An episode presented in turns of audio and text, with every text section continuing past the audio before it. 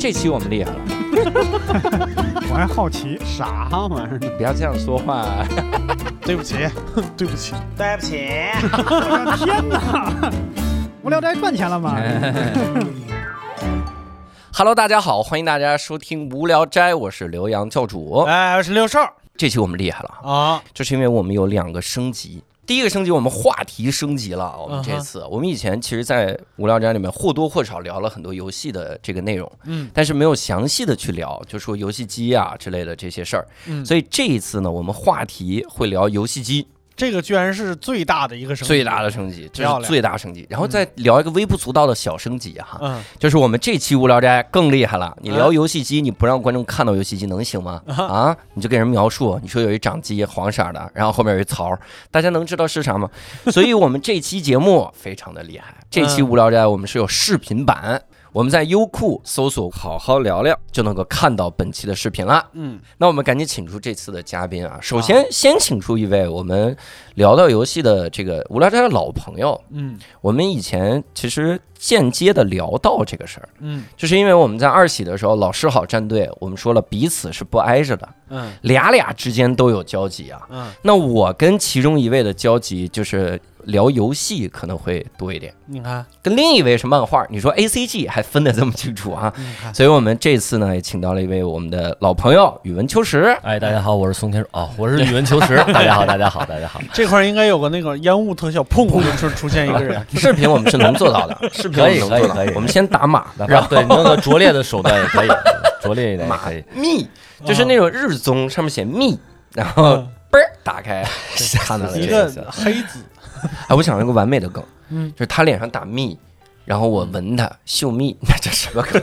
你咱继续，第二位嘉宾，第二位嘉宾，他是真正对得起游戏机的达人这个这个称呼的，啊，是因为我很早以前跟人家这个嘉宾接触的时候，嘉宾贱货的提到了一句，他说他呀家里面有每一款游戏机。我说吹牛，每一款游戏机 啊！我说嗯我说那那个什么有吗？他说有。我说那什么有。我说那什么有。你就说了仨那什么，人家就知 所以呢，这次我说一想到聊游戏机，我第一个尤其是想到视频版，嗯正经是因为先想到有视频版，我才想到可以让人家嘉宾来聊，因为这次就能给我们展示他的各种游戏机了。因为足够震撼，足够震撼。嗯如果各位看视频版的话，你其实可以看到我们在桌面上已经堆满了各种游戏机和游戏。嗯然后这位嘉宾来的时候呢，也是带了两两大行李箱的游戏机，嗯，然后来到了这行里。李箱，我所以我们请出我们这次真正对得起游戏机的达人这个称呼的索环老师。Hello，大家好，我是索环老师。哎之所以叫老师，也是因为人家也跟我有点儿这个这个这个交集啊索环老师正经是啥职业？呃，我是呃一个英语培训公司的老板，也是老师。哦，你看，哦而且之前跟六兽也有点交集，没错，啊，人也在老罗英语 讲过那么一点点。是的，所以这个咱们即使是四个人，我们的交集也是那种就是 交叉式的，来回俩俩，就是俩俩永远是语文老师，永远是 我永远是英语老师。我们三个英语老师和一个语文老师，咱们来聊一聊游戏啊。哎，那只能是聊游戏的毒害了。四个老师，四个老师电子鸦凑在一起片了，我们必须先先由浅入深的来聊一聊啊，这个先得唤起大家一些个记忆。嗯，所以也想跟各位听众聊一点，就是我们大家玩的第一款游戏，还记得是啥吗？那是个什么情景？语文是九九零年，我九零年，我可90年。能比在座各位年龄稍小一点儿，然后可能我八七年，的不用特意说这件事八情，对对对对，大家也都知道啊，我就再不不用不用强调了。我的第一款游戏，呃，我感觉应该是在街机厅。用，啊，应该是在倍儿厅里边儿，但是玩的是哪款我不记得了。嗯，但真正的家用机玩的第一款游戏应该是那个 FC 上的那个坦克大战，哦。要不然就是马里奥啊。这个给年轻的听众科普一下，坦克大战就是两个，就是一个平板上一堆砖头，你嗯拿这个坦克就发出一个小米粒儿那像素点儿，嗯然后消掉那个砖头。应该是啊，就是我的记忆里应该是，对对对而且还就是在红白机上玩的，嗯就不是小霸王学习机。坦克大战，我最好奇的一点其实是这个游戏到底有通关没有？就是感觉能玩一亿多关，我从没见过它的通关画面。我从来没有坚持过那么长时间，一哦般玩个十来关就就不不行了。差不多，差不多，差不多，差不多。这个游戏我觉得最经典的是里面还能各种升级你的武器。嗯对对对，你吃到那个一个米字形的那个东西，五角星那样的东西，嗯，然后还能把你的你加个钢盔，你的你的坦克会变大，然后你能连发，出弹的速度会变对对对快。五角星是不是改老家的那个硬度了？哦，老家还能变嗯钢板。对对对，变了钢板之后，你就无敌，你就冲到前面随便死都行。它是不是第一个能做 MOD 的游戏啊？第一个能做啥？就是它可以自己编辑地图自己自己编辑地图对也是行。玩第一款，索黄老师第一款的呃，我第一款是双截龙，哦，呃、哦 FC 版的双截龙，这是很双截龙的游戏。对对对，啊我现在在想，咱们这个游戏该不会跟年轻听众有代沟吧？很多年轻听众就完全没听过。我我真的怀疑会有人玩的第一款游戏是塞尔达对，还是 Switch？反正是能听懂这一趴的朋友不要难过，但是你确实已经不年轻了。啊是是这样。第一款双截龙，双截龙非常经典的游戏。双截龙嘟嘟嘟是那个吗？对对对，因为当时是我那时候读小学嘛，然后、呃不好意思暴露年龄，然后那时候读小学，然后那个我妈妈呢就是那时候要值班，嗯。嗯，但值班的话非常的无聊，因为我妈妈那个商店可能卖摩托车呀，卖一些五金电器啊之类的。然后值班的时候就会特别无聊，所以当时就有一个其他的阿姨家的孩子，嗯。就是这么无聊陪妈妈上班太太无聊了，所以就拿了游戏机放在哦。妈妈的单位，然后我就去，我就看这什么东西，怎么这么有意思？嗯，啊？你还可以用手控制这个东西，画还能动，这画对对对，然后我就知道啊，这是游戏机，嗯，嗯，然后就跟着玩了一下，他当时拿的啥游戏机？小霸王。呃，类似于小霸王那种嗯，但那时候不认识小霸王，哦。嗯嗯可能那三个中间那字儿我都不认识，哦，嗯。小 小王。小王。小王游戏机，对。你这 你那玩的也太早了，霸字儿都不认识了，就已经开始玩游戏了。我天！嗯，六兽呢？第一款我如果记忆没有混乱的话，应该是赤色要塞，哦，嗯应该是在买买游戏机的那个店里边玩的，就是去去试玩。然后我爸带我过去，说要嗯买一台游戏机，嗯然后就插上了一盘卡带，然后就在那个店里边就玩了一会儿啊，啊，是玩的那个。所以我接触的第一款游戏应该就是非人类作为主角的，哦，就是两个小吉普车。啊哦，，然后对是俩车哈，对一个绿的，一个红的嘛。对。对我到现在觉得那个红色吉普车都很帅，哦，而且它里边有特色的那个东西就是就是解救人质嘛，就没啊。解救人质还有呱呱。那种声音的。我觉得你们你们年龄是我年龄最大吗？我玩第一款，我玩的第一款叫打鸭子。就是小霸王上当时有个游戏，是你、啊你还拿手枪呢，对有有个枪连着呢。你不是年龄最大，你是最有钱吧？我因为我当时买的时候就是要玩打鸭子，你得有一把光枪啊。哦，你没朋友吗？我去人家朋友 哎，那还真是我的第一款游戏。我的第一款游戏机好像就是小霸王游戏机，嗯，然后还真有那个光枪。嗯，我我爸妈行啊，可以 站起来了，教那个游我记得我买的时候那个光枪和游戏机价格差不多的，啊。嗯，就便宜点儿，但是也也有限。但我我真是不知道那款游戏机多少钱，嗯，应该应该对我爸妈来说应该挺贵的，因我为他们记我记得我的第一款多少钱？嗯四百块钱。哟啊、就是那个时候，可能我我我爸妈的工资也就是一两百，哇四百块钱。四百。为什么？你爸妈打算让你玩完之后把你卖了，然后这还还卖之前玩玩游戏机了？这是对，而且我我特别神奇，我记忆嗯非常清楚，就是我那一台游戏机的配色其实跟这一台差不多，所以它也不是小霸王，它也嗯不是正版红白机，它叫奥迪，你你啊，四百块钱买辆车 神奇吗？神奇吗？就那个那个真的叫奥迪，哦我怀疑和后来的奥迪双钻有关系。哦嗯但是它就是我我我身边的小孩儿有红白机的，就是从来没有过这一款，嗯。而且我觉得我的好像比那个小霸王还要抗造一些，有就很神奇。嗯，嗯，我反正记得我第一款游戏机就那个破枪，就那个光枪，真是打不准。嗯。就那个时候，大家很难想象，那已经是很早的体感游戏了，然后拿光枪瞄，我都到什么地步？就它是这样的，它里面有一个有一个人站起来拿个枪，然后小鸭子哒哒哒哒飞起来。嗯，我拿着那个枪怼着那个屏幕，怼着这个电视，就就就比着上面怼，都打不准，完全瞄不瞄不准。那是我那是我第一次实现游戏作弊还做不出来 名堂那个东西。嗯然后后来我玩就是在那个游戏上，就顺便就聊到第一款游戏机了啊。那反正就是我接触的第一代游戏机嗯小霸王。嗯。小霸王是一个什么样的游戏机呢？其实长得特别像这个，嗯，为什么长得像呢？这个就有很多灰色地带。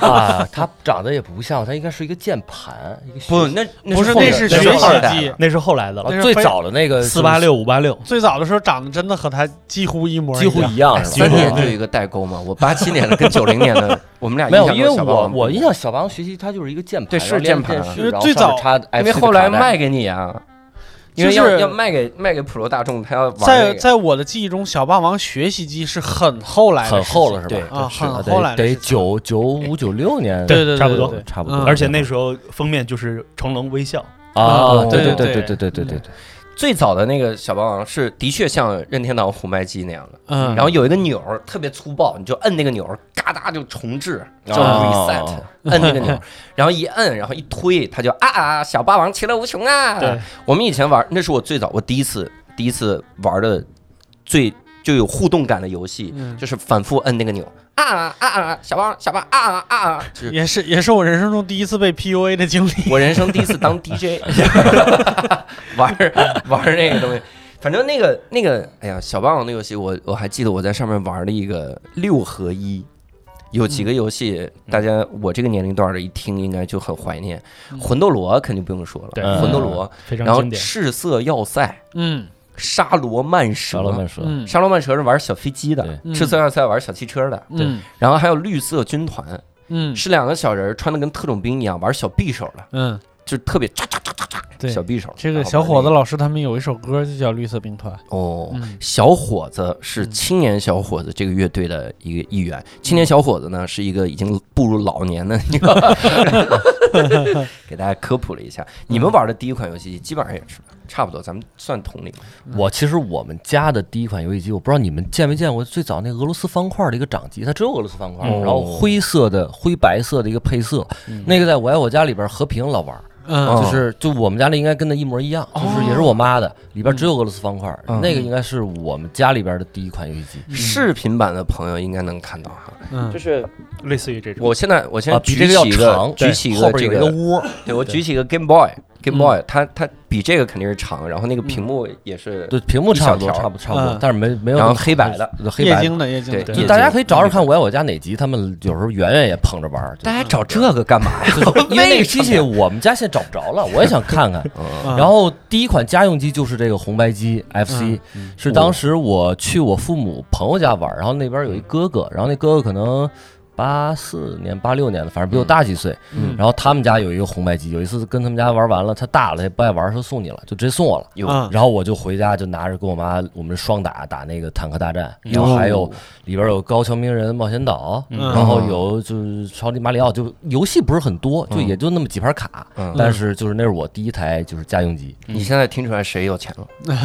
我朋友我朋友有钱，就是我红白机，对那个那个真的是不是小霸王，第一第一个游戏机俄罗斯掌机，你知道我玩那个就是掌最早的掌机是啥？嗯就是那个有一个长得长得跟长得跟 Game Boy 一模一样，嗯但里面就是水，嗯然后里面会有两个小套圈儿棍儿，对，套圈。那个那个你里边有一个摁一下那个钮呢，嗯就有一个呃这个水波冲出去，能把那个小环套到圈儿上，有观众好像还送了我一类。一宿一宿刷业务。就正好也说一下，就是我也不知道那个机器，感觉也不像是国产的，我也不知道。就可能嗯看有的观众就是会不会就是能知道那个机器的来路，然后可能咱在这儿留言。哦，那个好像就是只能玩俄罗斯方块，对，只有俄罗斯方块，真嗯行哈。在我印象里边，那种俄罗斯方块的机器，它应该是把机能发挥到极致了。因为我家就是也是我妈的那个，嗯，这是我妈玩的那个。嗯除了俄罗斯方块以外，还有其他几款用俄罗斯方块拼成的赛车和打飞机。哦，那个应该是在后嗯后边后来了嗯。那那个时候，无论是红白机还是这个小霸王，游戏手柄最多就俩，嗯对那大家咋抢啊？往往都是一堆人挤着玩儿我嗯一般不不是跟小朋友玩，就在家里边跟父母。啊！就是哇嗯塞，你父母真开明。我父母，我我我小时候我记得真的，我我有一台小霸王游戏机，我真的就是方圆百里的高富帅。嗯仔细回忆一下，我发现小朋友都来我们家。对，嗯我小时候以为我人缘特别好，没想到我小时候就有酒肉朋友这种概念啊，大家都很现实。霸王朋友玩那些东西。但是那个时候大家真是凭实力上岗，嗯嗯嗯，你玩玩第一关，你玩就反复玩第一关，然后有一个小朋友就会站出来说“我来”。然后小朋友能玩到第二关，大家就开始看那个小朋友玩儿，就那个特别公平，就是完全凭实力的走。我们那时候就是我住家属院，嗯虽然是几乎就我这一辈儿的孩子，家家都有一个游戏机，嗯。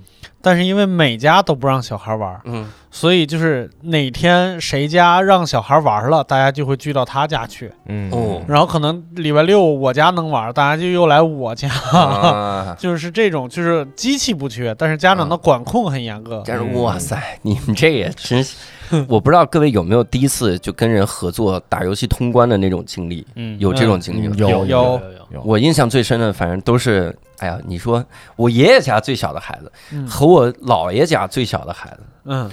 我小舅和我三叔，这是我印象最深的两次打通关。嗯。我跟我小舅熬熬夜，通宵通宵熬夜，把那个赤色要塞打通关了。嗯，这俩小汽车嗯。啊，基本上就是他打通关，嗯。我那汽车就是掩护，嗯，我就别死的太快就行，这样。嗯。帮他帮他挡子弹，帮他挡子弹。我跟我三叔是第一次把热血足球打通。关，啊，两个大夜就嗯熬通宵，那真是极限之夜，那是创牌。热血之夜，热血热血之夜，嗯。玩的太好了。那是我第一次就跟成年人玩游戏，那个成年人却不催你去学习。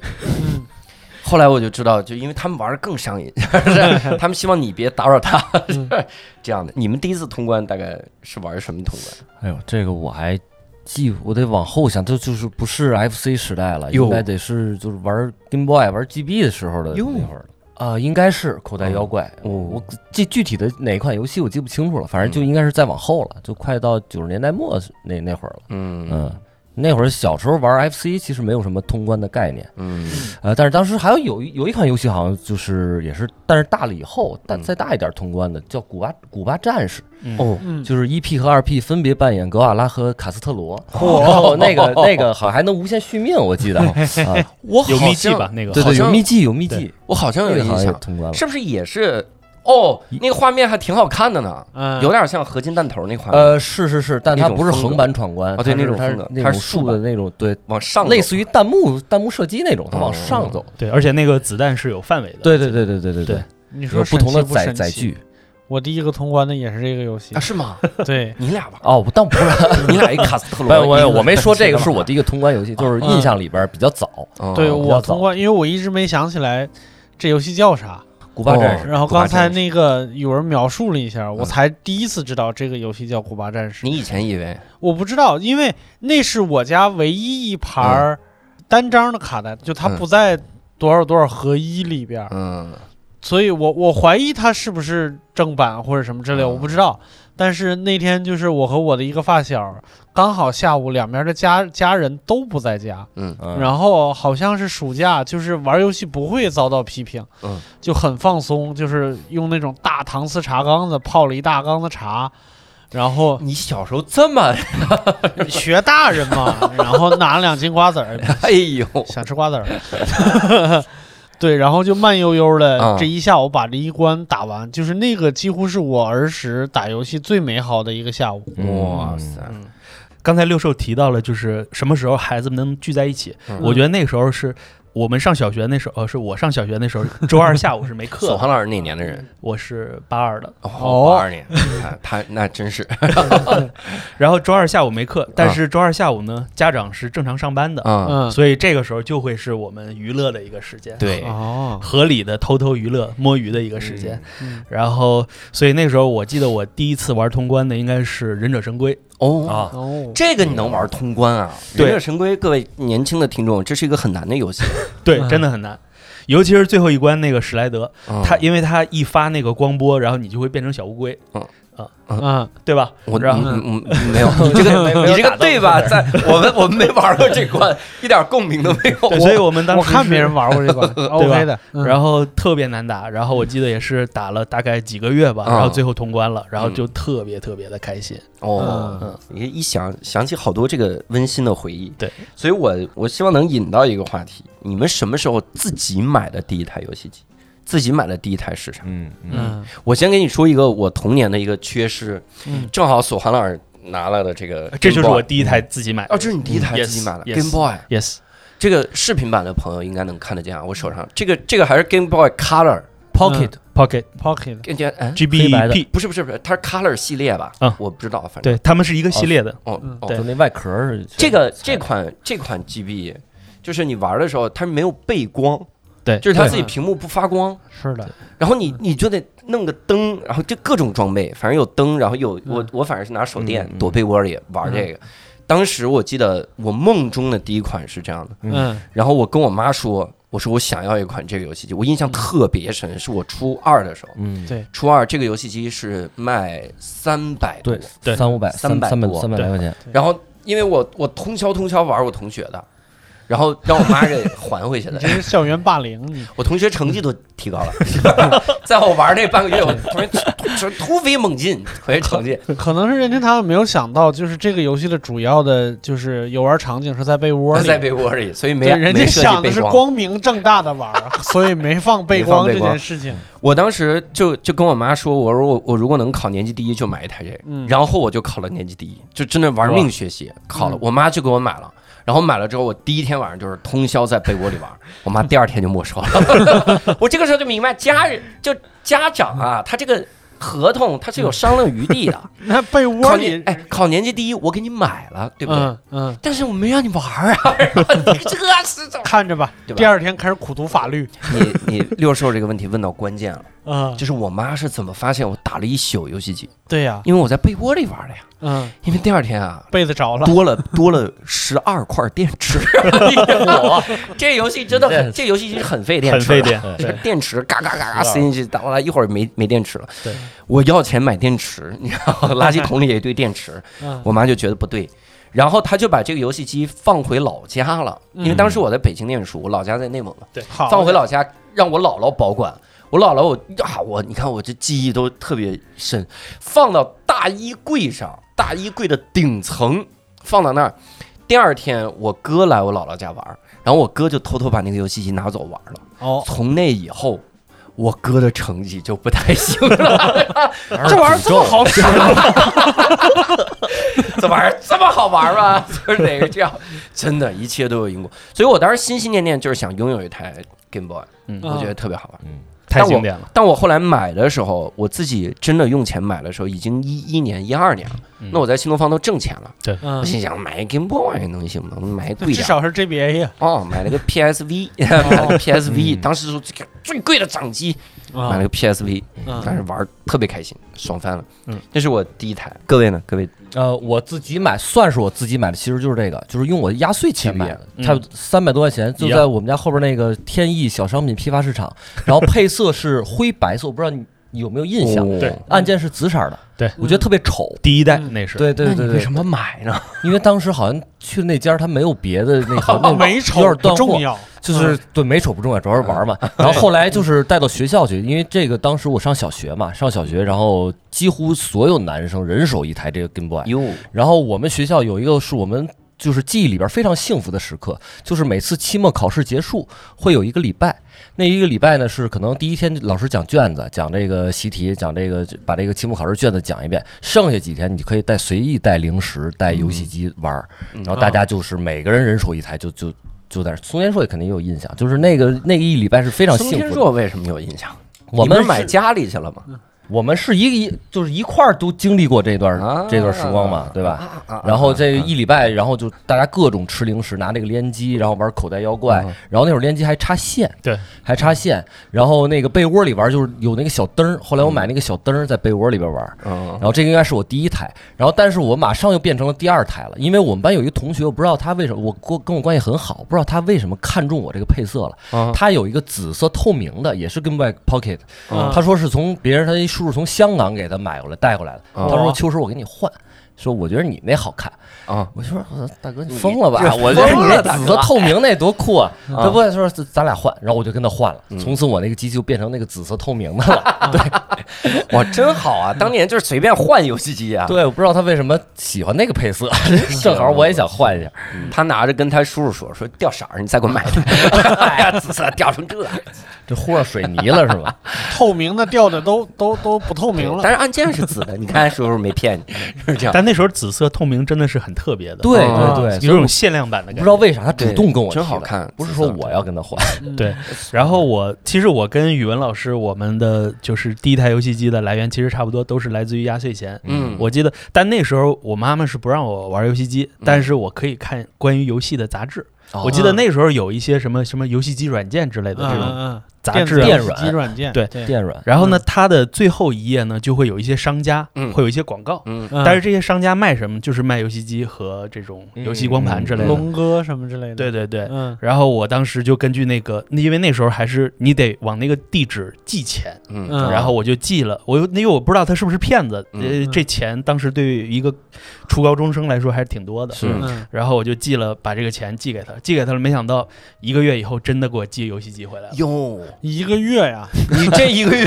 心里可太煎熬了，对，因为那时候没有任何的通讯设备。头发都白了，头发都掉了，开始。从那个时候开始。对，哎，我真的对得多说一下这个 Game Boy 嗯。这一台。我我现在就前段时间，嗯完了，我媳妇儿也听这播客。嗯，我前我我招了，为了视频版啊，嗯。我我前一段时间，我我为了重温，就你有的时候一定会想起一些游戏机，对。然后尤其是童年缺失的那几款，嗯，我就我就买了这款，一模一样，我就买了黄色，因为我喜欢黄色的这个，嗯。它是 Game Boy Color，它是后面一代了，它是嗯彩屏对嘛，对嗯它不是黑白的那个，然后我觉得啊真好。就玩两下，还就是发现就是 游戏的确是在进步，时代都在进步 那种。回头拿起了 PS 五。别别 PS 五，你第一款买的啥？我第一款就是得得看是像刚才两位老师说的，就是这个钱是自己节省下来的还是自己赚的。如果自己赚的话，和你差不多，比你稍早一点点。嗯就是我买的是 PSP 的三千，哦，就是最后一款 PSP 给大家也可以看看 PSP，哇，这是这个一代的大砖头，一代 PSP。然后这个在我们三千用户嘴里边叫肥皮。肥批啊，然后我们那个叫瘦皮。瘦皮，这称号区别是这个圈儿，哦。就那个三千的这个圈儿特别细，哦。然后这个是特别宽。啊，啊，我也不知道哪儿来的优越感，反能正怎么样呢？感对觉三千这就是 iPhone 十四和 iPhone 十三的区别。对它那个 UMD 仓应该是能直接扒出来，不是这个弹键弹簧键吧？我对，那个是直接用手扒的。啊这么神奇，这玩意儿还能弹出来？对，弹簧 我都想不起来我到现在为止对哦 PSP 的感情都是，就是这个 UMD 的这个光盘，我觉得特别可爱，对对对对对就是有一种工业之美。对，我对 PSP 的印象嗯，就是我对掌机的第一次印象，因为当时我一个同学，嗯我妈他们班同学，嗯然后因为我妈教教初三嘛，嗯那个孩子有一个 PSP 嗯。他每天哇，真是我说这 PSV 功能这么多呢，嗯，一会儿听音乐、听歌也是这个，然后嗯看照片也是这个。对说你看我嗯照片，甚至看电影，看电影、娱乐性打游戏也玩这个，踢足球什么各种，然后屏幕也大，这个真是当年见的为数不多的大屏的这种掌机了嗯。我说真好，这玩意儿真好。然后那个同学也没考好。今天你看，一个老师坐这告诉你游戏机的毒害。正能量，正能量。就我跟你说，就这一款游戏机，你看这儿有一个缺口，就我我上大学。挂绳儿的对我上大学的时候，就是如果谁有这个游戏机，一定要挂个绳，挂在胸口，哦招摇过市。哦，然后就是，尤其是像这种啪一弹开的时候，就觉得我靠，变形金刚一样。啊！对，然后我就愤愤地摁了一下自己铅笔盒，啪也弹出一个。我看到这个游戏，我忽然想到，我前两天看了一个漫画，嗯。那漫画里呢，因为画的就是零几年、一几年那个时代，应该是零几年那个时代，嗯。所以他画那个小孩儿就在玩 PSP。嗯，但是啊，你如果把 PSP 画进去，嗯。好像是有版权纠纷的，嗯。嗯。所以他就画成了 JSG 还是 什么就是这个那个细节，你一看就觉得很很有意思，然后嗯背后有一个圈儿，但是年轻孩子就看不懂。啊年轻孩子以为拿了个什么，这这电视怎么那么小呢？就是这种 这种感觉。不太懂这个梗，所以我们我们小时候其实多半都是看人家的这个同学玩啥，然后心里种下一个草。嗯我种了个什么草？我给大家看一眼。嗯，这个游戏机嗯我不知道各位看没看过。这游戏机世嘉 MD 十六 bit，十六 bit 世嘉 MD。这个这个游戏哇，哎，你真的，我拿到这个游戏机的时候，我突然就在想，现在游戏机还说说什么，我们又把这个游戏机减轻了多少？你看，看过我们当年的游戏机多轻？那你看看画面，你不知道你为什么那么轻吗？然后这个游戏机，我当年印象特别深，嗯是我到一个同学家，那同学叫霍轩，我现在心里，我现在还记得这名字，嗯就玩游戏都是都是救命恩人，然后去他家打游戏都是恩人。嗯我去他们家打游戏，第一次我在这个世嘉 MD 上啊玩到了《灌篮高手》。哇哦，《灌篮高手》这个游戏，最近我们播的时候，《灌篮高手》应该也快上映了，对嗯大家可以去重温一下童年。那个游戏真是我见过的最好，当时见过的最好的篮球游戏。嗯为啥呢？说实话，它也不是很好，因为它是啥？它它分上下半场，嗯。嗯。它那个画面是上上面一个画面是人的特写，下面一个小地图，你在移动什么的。嗯。你移动到上半场呢，地图还得重新刷新，嗯。嗯你到人家的区域了，然后还得再刷新，人在这儿，人在那儿。嗯。但我就觉得那太好了，嗯。因为它高度还原了《灌篮高手》那个画面，对。嗯就是人的动画感特好。嗯。里面有一个设定，我觉得特别傻，但是现在想起也挺逗的，嗯。就是会手热。就你玩着玩着，你这儿还运着球呢，突然发现对方的一个人的特写出现了，嗯你就知道那个人手热了。嗯然后只要球传给他，进球概率特别高，嗯嘎嘎嘎。那个时候真真开心，就感觉在看漫画一样。你你就没有什么动，就是游戏的那个体验感。没有提示什么手潮了，那手潮了，手潮了，手潮，手潮，手那黏了，是那是提示玩家手或潮或。者东西会嗯。然后这个里里面当然还玩了一个游戏，真是经典，《悠悠白书》。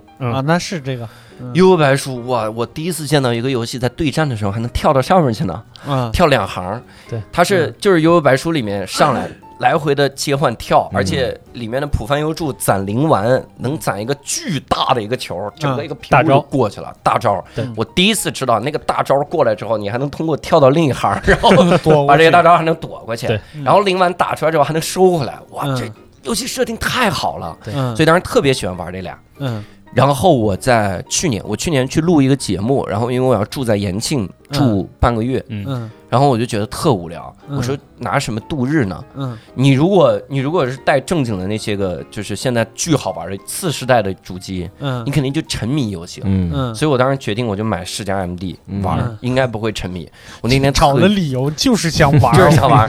然后那天那天玩了两下悠悠白书，还有那个灌篮高手，嗯。我就知道游戏在进步，游戏游戏在进步。但 悠悠白书，我觉得，我觉得它还挺那个有趣的是，我现在玩悠悠白书仍然不无聊，因为我觉得悠悠白书的乐趣在对战。对，它的好处在一大堆人玩，嗯然后还可以打擂什么之类的，就是。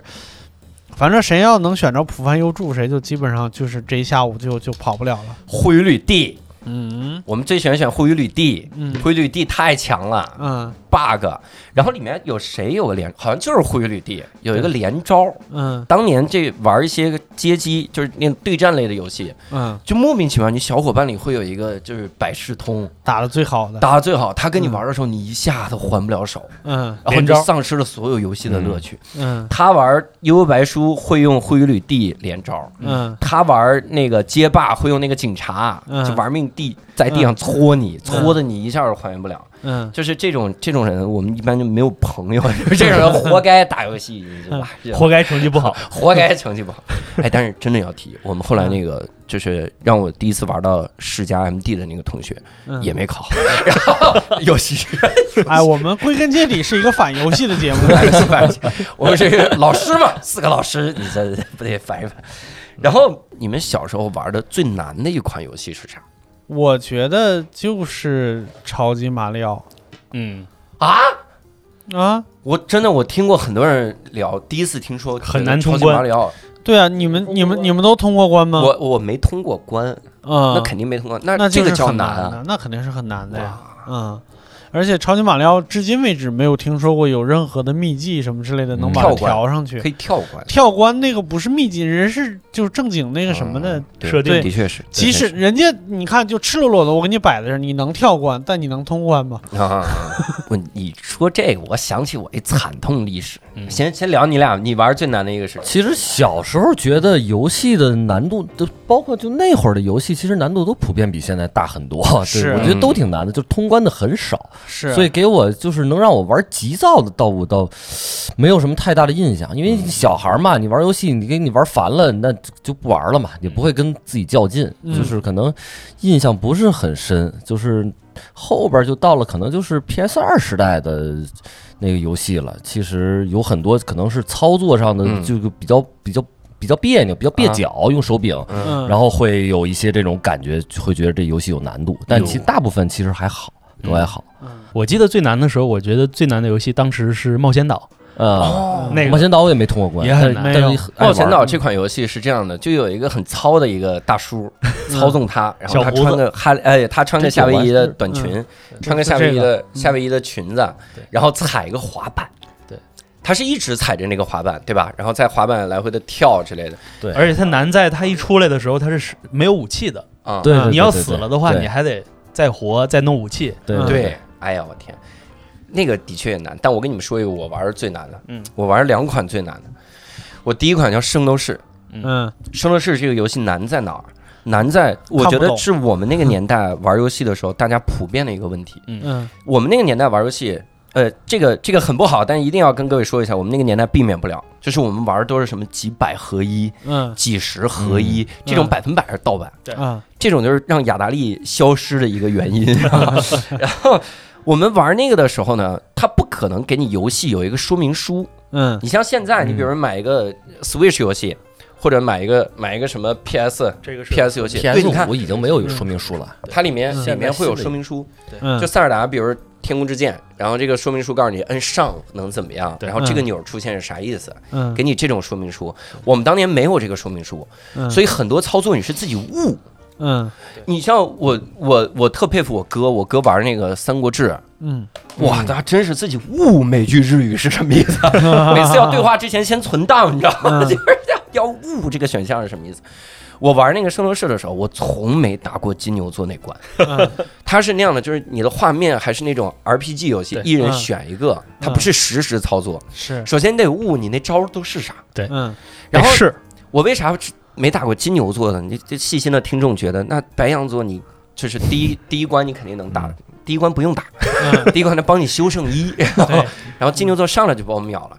然后我是玩了得有得有一年多，就这个游戏每次你想挑战一下，死活打不过，摁一招就被秒杀，摁一招秒杀。我说游戏也太难了。对。然后我看到我哥玩，嗯我哥玩的时候。他也是玩不过，就我哥玩游戏也很笨，就是学习不太行，然后玩游戏也不行。然后突然有一天，他瞎摁，嗯摁的时候呢，就金牛座挥拳的时候，他闪开了。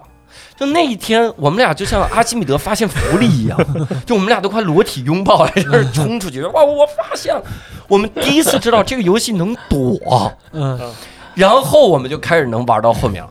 嗯我，你想，我天、啊，这个说出来太搞笑了。以前都是被一招秒杀，然后后来终于发现这个游戏能闪能躲，嗯要有个说明书就完全没这个问题。哎后来玩了很多，后来他一直在玩，他好像把它玩通关了，嗯但我哥后来没考好。然后 我自己觉得一个比较难的，也是前两天我看了一个视频，嗯就油盐社出了个视频，叫史上最强的粪作游戏。嗯嗯，粪作游戏，什么是粪作？粪作？就是那个粪，大粪的粪，嗯就是太烂了，太屎了。神作的另一个极端，啊粪作，它是北斗神拳。那北斗神拳玩的时候呢，这个游戏我当时还以为很很有特色呢，嗯打对方一下，对方那个脑袋滋滋滋嘣炸掉。嗯我一直以为这个游戏的乐趣就是会出现很多人把他脑袋嗡嗡嗡炸掉。嗯我前两天看那个游戏，就是离开我童年多少年了，三十年了。嗯我前两天看那个游戏的时候，他说这个游戏是能往下玩的。他说如果你不进那个洞啊，它就会持续不断的出现小人儿，让你以为是一个一直把人脑袋打炸掉的游戏。我说怎么往下玩？他说那个什么。各种也是说明书、啊，说出现一个门洞的时候，你要同时摁上和 A 键才能进那个门洞，嗯然后把人打炸了之后会出现一行文字，你吃到那个文字能升级。各位，你们见过能吃到文字升级的东西吗？太神奇了！就是这个游戏，它一直在骂，但我小时候觉得这个老难了，老难了。但但真的，嗯，要跟各位跳出来推荐一下，嗯，现在的北斗神拳叫龙如北斗，是如龙他们那个那个游戏制作组出的嗯北斗神拳，非常好玩，嗯，特别好是做成像跳舞机那种那那个北斗神拳吗？好像不是吧？嗯，好像那可能是另一个。哦，好像是。嗯然后他那个他是做的像如龙一样，嗯，非常好玩。它的战斗系统就是即时战斗了，你能你能直接操作了，对，已经已经二零二三年了，是是是吧？哦，一晃这么久，就差可以用一年操作了。嗯也有。那 说到这儿，那还得再聊一个话题，嗯。就是大家现在还时不时会回味的一些游戏，可以是现在，也可以是以前的一些个游戏。嗯。时不时回味的一个游戏，我可能是那个就街机上边的嗯。呃《吞噬天地》，嗯。嗯嗯嗯哦我现在手机上还有模拟器。我特别有印象，因为嗯。我小时候到街机厅看到大家类似于那种砸街机的那个东西，嗯，基本上都来自于玩吞噬天地的那个部分，因为中间有一个，就是每次过关了，好像你要打那个车，嗯嗯，打一辆车，或者是不是不是打吃鸡，是吃包子，吃包子，对，吃包子，大家都在咚咚咚咚咚咚咚咚敲，里面张飞玩打车是街霸，打车，然后这时候老板会突然出现，轻点儿，轻点儿。轻点儿，对不哦，对，所以那个时候特别重要的一点是啥？好多的街机上面会贴个标志，嗯不许许吃鸡，嗯不许吃包子还是怎么样嗯？不许嗯怎么样？因为那个毁街机，对是嗯，这个真是时代的记忆了。啊，我们说这一个现在九五后完全不会理解的，的。零零后完全不知道的东西。对，然后还有吗？还有印象深刻的游戏，那就是回时不时回味的游戏。我提一个，看各位能不能有印象。嗯这是应该是最早的，我们按年代提都行。热血足球，各位有印象吗？对热血系列，嗯热血足球第一次让人觉得足球啊有两个极端，嗯一种是实况足球，嗯你就是好好踢，就是那种慢慢倒脚来回传球；嗯。一种就是 玩命加速，嗯。玩命还生大招。热血足球里面几个小孩踢出来那个球上天入地，消失带闪电，嗯。那个那个太日漫了，我特别喜欢那种风格，那简直就是网球王子足球版，然后太牛了，嗯。山崩地裂。还有一个人的球踢出来之后会有一猛虎嗯。咬对方。还有一个人是踢出来之后守门员会遭闪遭雷劈，我不知道为什么这个球他踢出来之后守门员遭雷劈。反正我我经常回味那个游戏，嗯。对我我就是街机厅，经常就我现在也是，就如果去街机厅想打游戏的话，尤其是跟朋友一块儿去，一定会玩合金弹头，嗯。啊，合金弹头就是任何一代合金弹头，就然后打第一关都是。就是一条命不死，带所有人质，然后带着坦克过关，然后最后一个评价 great，然啊。后这个 great 一出现不玩了，因哟，为第二关妈肯定过不去，就是全是第一关。你是那个街机厅的传说，十一关就是这种。就像背单词，永远都是第一个类似的第二个类似的背的特好。对，我前段时间回味的就是嗯这款游戏，就是《超时空之轮》，三 DS 上，对 3DS，然后但是不同平台也有。为什么回顾这个？因为这个里边有很多特别喜欢的元素，包括比方说这个人物设定、人物绘画，还有嗯故事是嗯鸟山明先生做的。嗯，这是 NDS 上的是吧？哦，对对对，真的啊，对。嗯，这是鸟山明明显的鸟山明的嘛，嗯。对，感觉特像龙珠的那种感觉。标准。的龙珠啊。对。嗯。然后它的配乐还是当时的一个配乐大牛，哦我不记得名字了，但是我以前都是看过背景资料的。然后这个是标准的那种日式 RPG 的那种游戏，啊。非常非常经典的。嗯。三 DS 上的还是 NDS？NDS 吧，这是，NDS 的，对对对对对，哦这种，NDS。对对对，哇，这个这个时候又得拿出索恒老师的这个装备了。藏品。这款叫这 NDS，是三 DS 吧？三 DS 三这 DS，3DS 它可以哦可以读 NDS 的卡，对。三 DSL 这款这款游戏机，我给大家介绍一下，因为我买了一台，嗯。它这儿有个三 D 钮，这太牛了，就是推上去之后，三 D 效果增强，推下来之后这样，对，然后两块屏幕，嗯。我经常看我同学玩的时候，摁底下屏幕，摁上面屏幕，嗯，就是当年一个掌机，我我买掌机的那个地方嗯，有一个哥们儿给我推荐这款，他怎么推荐？我说是买一个 PSV 还是买一个 3DSL？嗯他说买 3DSL，我说为啥？他说因为两块屏幕。哈哈哈，我我真买了，就是我之前真不知道这个乐趣在哪，嗯后来我真发现两块屏幕是爽啊，啊。就，是两块屏幕，你不知道为什么就觉得爽，就是它它俩画面，它彻底改变了一些操作，就比如说它下边那块儿，你如果玩一个飞机游戏，上面是飞机的游戏界面，下边可能就是那些复杂的仪表盘，可它是嗯。真的可以拟真的，哦，嗯啊，我有一个，我有一台 N IDS，就是那个 IDS 呃小神游出的国行这个那 IDS，对那个是，因为我前两天我也给给人了，我没留下。你为了好好学，习，所以给人。对对对，还学呢？不是，那个是也是我第一台，就是这个双屏可以带触控的，当时而且还有笔，对，当时买的对有笔，哦，对，有根笔，这是对，因为它是电阻屏，不是电容屏，当时就特像商务人士，这当时对初中初中时候买的这个也没有上来没有买收录卡，就也买了两张正版的这个卡带，有一个是那个银河战士，就是现在那个密特罗德，还有一个就是那个新的一个超级马里奥，嗯。就是那那种包装的。这个我我今天突然想起来，我们聊游戏机的达人的时候，肯定很重要的一个话题，嗯，或者说就是在这里也能提到的。嗯。你像你像索航老师说这个《时空之轮》哈，嗯。嗯这个游戏现在没有，嗯，就你想玩次世代主机玩不着，嗯不知道是因为什么原因，有可能因为当时销量不好，有可能是因为版权问题。嗯姚山明说我不画这个了，嗯我要画更烂的龙珠龙珠超。哎呀，龙珠现在的系列真的让人很崩溃。嗯但是就是在在这几款机器上还能玩到的当年的游戏，会让你会让你想买这个机器。嗯。我给你举个例子，节奏大师、嗯。嗯节奏天国、嗯。节奏天国、太经典了。嗯。节奏天国，哇，这个游戏我老婆特别喜欢玩，嗯。就是它就太好笑了。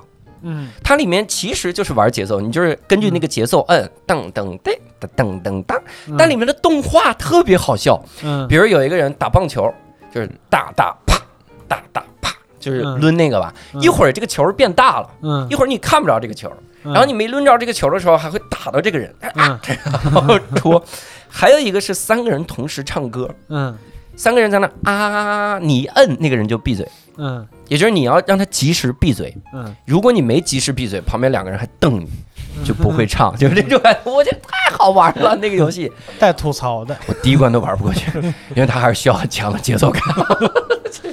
这个真的是值得回味很多人那上。那《时空之轮》里面玩啥的，我特感兴趣。这个。他这个就是一个少年，就有点像金庸小说的那种感觉，就是一个少年一开始什么都不会，嗯。然后什么都不是，但是后来呢又认识了某一个国家的公主啊，哦。然后结果就开始出来大家一起冒险呢，打击、嗯。呃练级之类的升级，然后学还有各种装备啊，然后还有各种技能之类的，然后不同的人有不同的技能，对，这个一看公司就知道是做王道 RPG 的，嗯史克威尔尼克斯。太经典了。嗯对，因为后来的《生化危机》什么都是这个公司做的。这个在当时我们的年代，这是两两两一家宿敌，就史克威尔和埃尼克斯是宿敌，哟，就是代表两种 RPG 理念，嗯嗯一种是三 D 向的，一种是二 D 向的。哦，三 D 向的就是我们国产叫太空战士，实际上就最终幻想。嗯艾尼克斯是做龙与地下城，哎不不是叫什么？呃 DQ 吧，哦对 DQ，嗯，然后这两个理念就是两波粉丝也打得不可开交，啊每天写信在杂志上骂战。我突然有一天传来消息，这俩公司合并了，出了个出了个五 D 的游戏，五 D RPG，特别神。这是当时我觉得特别神奇的一件事，他们怎么会合并呢？那时候就理解不了，那个时候就是家族之争，啊后来才知道人有商业这件事情。我再说一个，我时不时会回味的游戏，嗯这真的是 Switch 上的塞尔达。嗯，塞尔达旷野之息嗯这个，游戏就是什么呢？我只要在 B 站刷到这个视频，嗯我只要刷到，我就会忍不住回到 Switch 上打一遍，嗯，打一打，太好玩了，是不是会回味？所以你现在学习成绩不太好。这是个 Switch，我现在都不学习，我现在啥学不学？没有学习的人不伤心，不学习的人不伤心。然后还一个经常会回味的是 PS 上的如龙。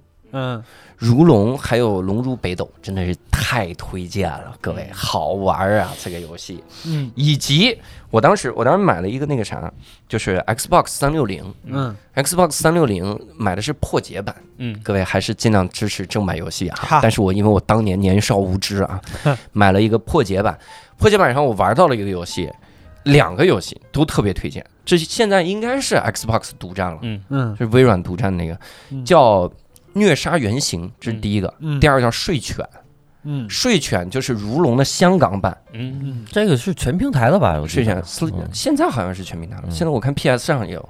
嗯然后虐虐杀原型应该就是 Xbox 上，因为我没在其他的 PS 上玩到过这个游戏。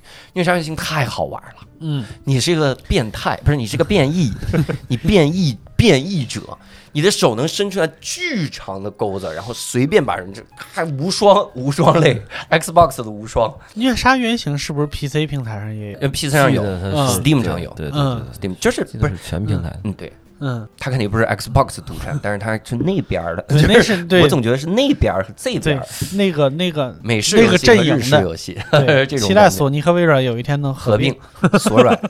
索软。我跟我什么关系？我再给大家推荐一个 Switch 上我玩到的非常好玩的游戏，我现在时不时还会回味，嗯叫呃 NBA 2K 游乐场，嗯，它是 Underground，嗯。它里面玩啊。啊 Playground Playground，啊。它是玩就是特 Q 版的，嗯，两头身的那些小小人在打球。它是三 v 三吗？那里面想呃三三对三啊。想二对二，哦。那里面二对二，想灌篮就灌篮，然后每个人还有自己专属的姿势，那篮筐灌，砰砰，你从自己罚球自己的罚球线起跳，灌到对方篮里，然后就嗯。砰砰，然后空中接力超华丽，然后那个还支持全球对战。它里面有一些挑战，每日挑战是全球对战。嗯我玩到什么地步？我刚第一开始买的时候，全球对战还是好多人。现在这个游戏就是我经常会孤独的把这个游戏摁全球对战匹配放在那儿，然后一个小时之后出现当当一声。匹配上了，嗯然后我们是这个全这个地球上唯二还在玩这个游戏的俩人，然后玩。现在这个游戏对我来说乐趣就是全球对战的乐趣已经没了，嗯。嗯。因为你想现在还在全球找的人，第一个除了我这种这种小菜小菜鸟，嗯。就是大神大神中的大神，嗯。在我头上玩命的扣。然后他们那个网是真好啊，我这边都卡了，我再一清醒已经十十几比零了，这都要命。还有一款游戏也也推荐给大家，嗯。是 PSV 上的，我现在还没看到新一代的掌机有嗯 PSV 上的叫 Unit Thirteen 嗯十三小队，啊嗯真好玩儿。那是一个射击游戏，特别好玩儿。嗯你可以瞄准，就你带带狙击，你那儿有个小准星哒哒哒哒打对方，特别开心。那个嗯第十关就是永远过不去的一关，我永远过不去。我看攻略我也过不去，然后前面几关真是很爽，一共十关，非常好玩，嗯推荐大家。，OK，你们还有吗？这个时不时会回味一些的游戏？嗯，也挺多的，有就是呃，但是我还现在还是主要是以新游戏为主吧。你拉倒吧！前两天我看你在玩《信长的野望》，信长野望新不是信长野望最新最新作我也没我也没玩儿没买，哦但是有时候可能会玩一下《三国志十》或者《三国志嗯十一》，然后还有那个哦泰格利之传》啊，对对，前一阵儿玩的是泰格哦，泰格五泰格立志，传。但泰格五出的是重制版啊，然后我那个通了一遍，就咱们那个在节目期间的时候玩的是那个。嗯，然后对那个也算是在回味嘛，嗯。然后还有一个有时候在老机器上，比如说我家里 PS 二现在还一直在嗯服役，就一直亮着灯儿插着电的，嗯。有时候它我会玩那个什么，就是决战系列，原来光荣出了一个决战系列，然后决战三，然后是日本战国时期的，然后你是就是融合了动作跟所谓的即时战略嘛，嗯有时候玩玩那个，就是会打开老机器去去回味一下，然后包括。前一阵儿玩那个 GTA 那个重置的三部曲，那算是回味吗？那个 虽然它优化的不是很好，哦。对。对对对，因为现在很多老多。对老游戏都是要回味。都都开始做那个重置或者说是 HD 化的，这是还挺多的。如龙，如龙我是呃零五年开始玩，在 PS 二 PS 二上玩的第一座如龙一和如龙二，然后最后 PS 三上又出了 HD 版，然后又重新玩了一遍，嗯。最后这高清完全重置就是那个集嘛，就基本上每一座都也都玩过，嗯。然后嗯。马上最近出就出来了。呃现在要出那个维新集嘛，对那已经出了，那个我还没时间玩，嗯啊。这里面提到了一个，就 GTA 给没玩过这个游戏的听众科普一下，GTA 就是《侠盗猎车手》，然后是一个自由度极为高的游戏。嗯给他爱，这个游戏如果你不去碰一些个，你不去看攻略，你还以为这是一个闲逛的游戏呢嗯，就是想怎么逛怎么逛，想干嘛干嘛。我曾经玩这个游戏，里面有一个叫 Sin City，罪恶都市嗯。Y City。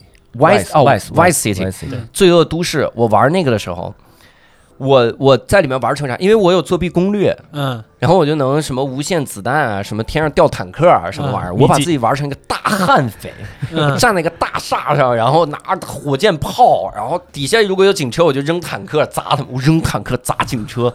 然后天上会有直升机，然后调那调那个海豹突击队下来，嗯然后我就拿火箭筒轰他们，拿机关枪哒哒哒哒扫，我太爽，玩悍匪游戏，那是坚持了多久？那是十几分钟，十几分钟。后来他们的人也越来越厉害了，后来他们也能扔。他们出现 大汉景，大汉景，我第一个玩的也是这《罪恶都市》，嗯当时是还是在我堂姐家，她给我补习功课，然后休息的时候我在她电脑里边玩的。我说怎么有游戏自由度这么高，想干嘛干嘛。当时也很吸引，像你似的大开杀戒，嗯就是因为那会儿小学、初中嘛，也没有耐心说把这整个剧情任务都做完。嗯然后我呃之前去年前年玩那个重置版，就主要是想把那三部曲的剧情给走一遍，包括那个呃圣安德烈斯和那个 GTA 三，就嗯。小时候其实也没正经通过，嗯。然后也通通过，主要是也重新就是感受感受一遍吧。嗯，聊到游戏就是一大堆的回味啊。是嗯那这样呢，还是得来聊一聊这个索黄老师带来这些个游戏机啊你。看，咱们现在能不能按照这个时代，然后也来给我们简单的展示展示这些个游戏机？好的，没问题。听众如果听到这一段的时候，可能音频版我们就没这段了，然后我们可以到这个优酷搜索“好好聊聊”，好就能看到我们视频版啊嗯，感受感受我们这画面。索黄老师，这那正好我们也聊到这些个游戏机啊嗯，先说一下你在游戏机上花多少钱？我其实呃，大家可能觉得，哎，你是收收藏，但首先我要澄清一下，我其实并没有到收藏的那个级别，嗯。因为我在其他的一些音频的一些或者视频的一些平台上看到嗯。那种真正的收藏大牛，嗯，然后他是所有的游戏机全都是正版的，然后所有的游戏也都是正版的。嗯。对，但那个我觉得就是我们可能无法负荷，嗯。但是我我媳妇儿也会跟我说，她说你，我说我我我就问我媳妇儿，我说无聊斋这次找我做这个节目，我算是游戏游戏机和游戏多的人吗？嗯然后我媳妇儿就告诉我，就是从平均的角度来讲的话，嗯我应该算是比较多的人。啊，你是我见过的最多的就行。为什么无聊斋会找呢？因为我见过见过的最多。对，，然后另外就是我觉得，就是你呃，你对任何东西你都觉得它是有一个有价值的。嗯嗯、其实我所有的这些游戏机和游戏加起来的话，你可能呃差不多就相当于几个奢侈品的包嗯的这样的一个价格，嗯，就不是特别的贵，但也能那么几个奢侈品的包是什么价格？还得给我跟刘叔科普一下。嗯对对对，但你啊觉得这个东西对你来说是有价值的？对对对嗯真的其实没有那么贵。对呀，对就是你想，你十几款游戏，你如果有一个 NDS，就 3DS，现在好像一千多，对，一千多，就这有，而且你现在买 PS 五也就三千。你现在从网上买一个灌满了游戏的 NDS 也才几百块啊，钱，对对对对。对。就是没有没有想象的那么贵，，就是可以接受的，但就是时间贵一点，是吧？时间对时间会更贵。嗯。但是我你你说弥补童年的缺失，我有一个就不明白了，嗯。比如 Switch，你有俩，嗯。一个是 Switch，一个 Switch OLED，为啥呀？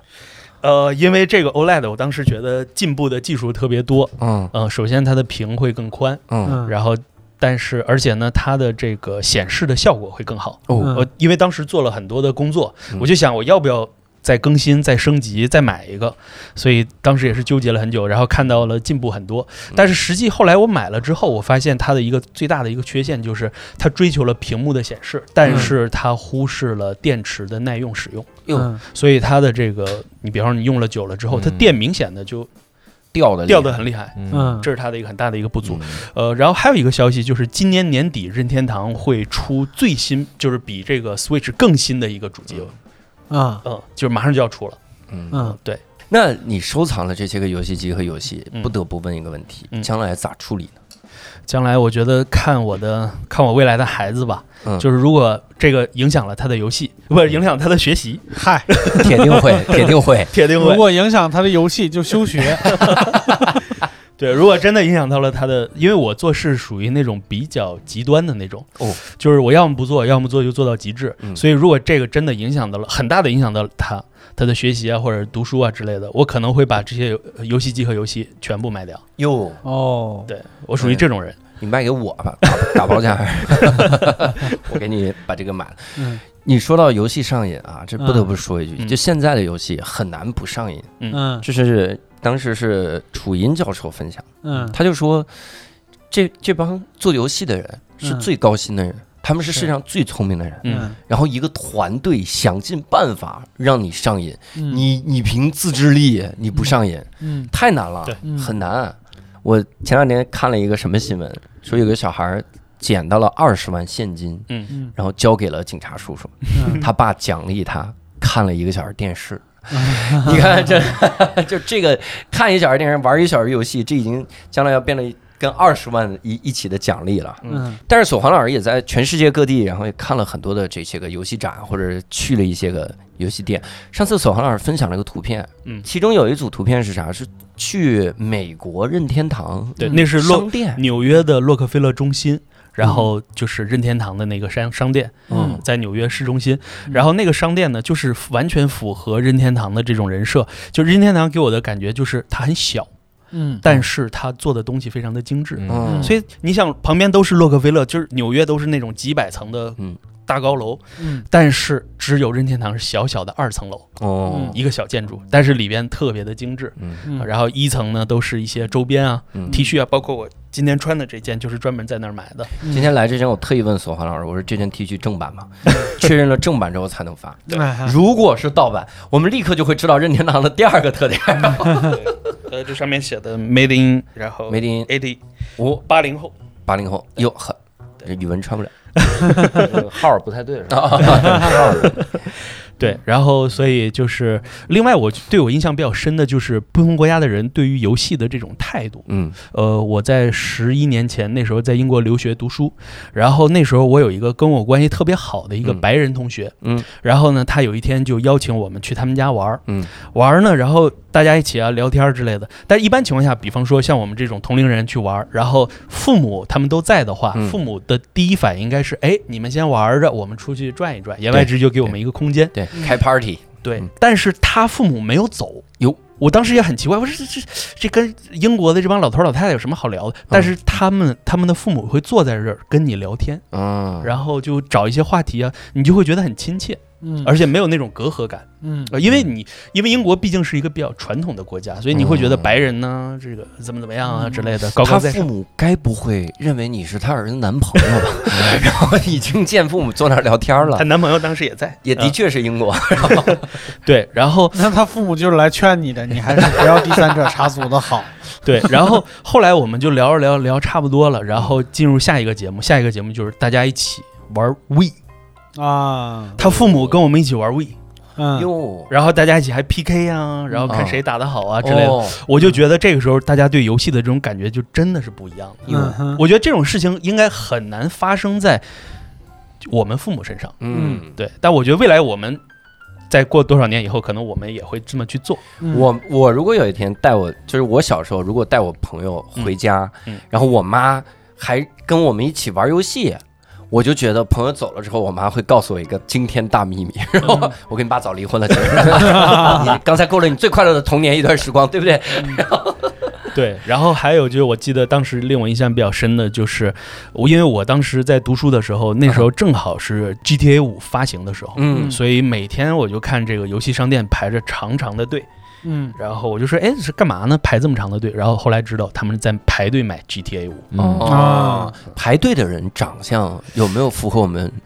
呃，跟我刻板印象跟我跟我们差不多的，跟我差不多的这种，那我就没法描述我刻板印象了。你像一下这怎么攻击啊？我想说硬核宅，你这是 真的是硬核宅，啊，硬核宅。就是那个，就我跟各位分享一下硬核，我脑中的硬核宅白人是什么样？他那个白不是白，是苍白，嗨，然后也很瘦弱，嗯然后头发也很长，然后戴眼镜儿，想象中是这样。我印象中的硬，呃我我见了真正的就是硬核宅，嗯或者真正的那种粉丝的感觉。我记得当时是，呃，我去伦敦嗯去 O 二的那个体育场去看那个 Leonardo Cohen 的演唱会，然后我见的最牛的一个粉丝是他穿着 Leonardo Cohen 一九六七年全球巡回演唱会的那种 T 恤，嗯然后来参加。我说这这真的是大神，真的粉丝。哦，嗯，对我真的这也不硬核宅呀，这是哪人出来了呀？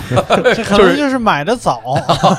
对，就是喜欢一个东西可以喜欢到这种程度，啊，就觉得很厉害。真的是，是，想象中硬核宅是 Sheldon 那样。嗨那是个硬核人。嗯对，然后硬核宅硬核宅的话，其实我还想到了一个电影，就是奉俊昊的一个短片，嗯嗯呃，就是拿那个《寄生虫》拿到奥斯卡奖的那个封俊昊，嗯。他当时亚太有一个电影展，然后他们是几个著名的导演拍了一个短片，他的那个短片叫《东京东京》，嗯然后男主角是香川照之，就是《鬼子来了》那个嗯大哥大嫂过年好嗯啊那个人，然后女主角呢是日本的苍井优嗯啊，他们两个，然后这个这哥们儿香川照之他就演一个超级宅男。哦，然后他宅到，比方说就是吃每天都吃披萨，然后披萨在这盒子盒对摞得很高，哎对，然后上厕所的时候他会用那个纸筒，然后摁在手上，然后看这个这个印什么时候能消失，就宅到这种程度。嗯哦，就好无聊啊，就感觉。对，就是宅，所以我觉得导演他一定是经历了这种宅的这么一个过程，这种真的深度宅，而且他还比较不同的年龄的宅男，比方说，哎，这个人这哥们儿一看就是刚宅了两三年的，嗯。然后那哥们儿呢一看就是宅，哦，这已经宅了十年的了，嗯。全都是宅男，街上一个人都没有。嗯。但后来地震了，然后大家全都出来了。嗯。你说到这个短片，我突然想到一个给大家推荐的，嗯，这个各种，你可以是短片，也可以是剧，嗯，就是这个山田孝之，嗯嗯日本的大帅哥男星。嗯哼山田孝之曾经接受一个采访的时候，人家问他：“你为啥要留胡子？为啥要邋遢？嗯，要要把自己吃胖？”嗯，然后他说：“是因为这样就不会太帅。”哈哈哈就他说太帅造成烦恼，就这么一个 一个巨星，然后他特别喜欢 PS，嗯就他 PS 的各种广告，它就是降价接，嗯降价接，他就做各种各样的那个广告。他拍的短片都是那种，就是跟帅哥形象一毛钱关系都没有的那种。